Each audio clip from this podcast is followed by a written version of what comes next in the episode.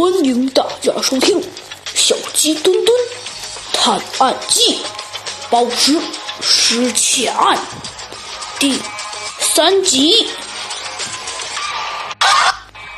天下无敌，帅气无比，小鸡墩墩来破案啦！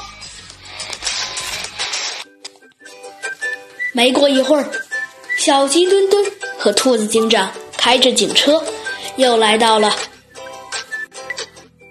老虎警长，也就是老莫的警察局。只见小鸡墩墩第一个开口了：“你好啊，老莫警长，请问找到调查结果了吗？”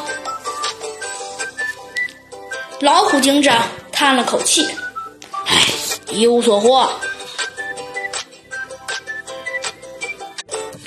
老虎警长愁眉苦脸的，一点线索都没有。那就好办了，这是一起监守自盗案件，我猜你应该知道怎么做了吧？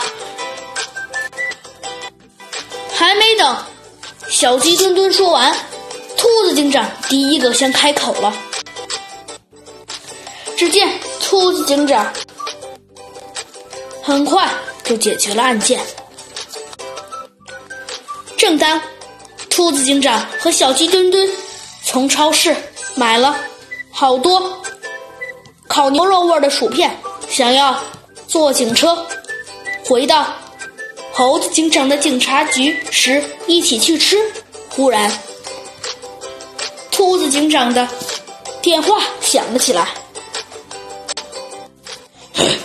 那个老虎警长。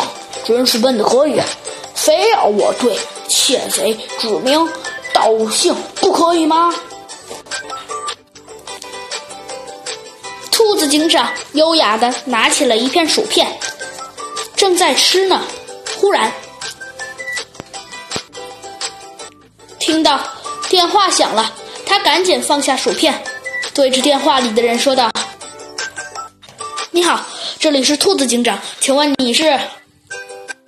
哦，你好，兔子警长，我是研究所发生的一切泄密事件，所以请你快过来一下。新材料研究所的螃蟹大哥焦急地说：“哼，没问题，马上就来。”兔子警长吃完他刚刚没吃剩的那些薯片，穿上外套，别吃了，小鸡墩墩，我们去干活吧。小鸡墩墩无奈地摇了摇头，又抓起一大把薯片，塞进嘴里，然后还往自己的衣服口袋里装了好多薯片。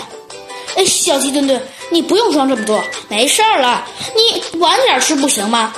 小鸡墩墩的回答让兔子警长一点也不惊奇，一点也不对，兔子警长，我们快走。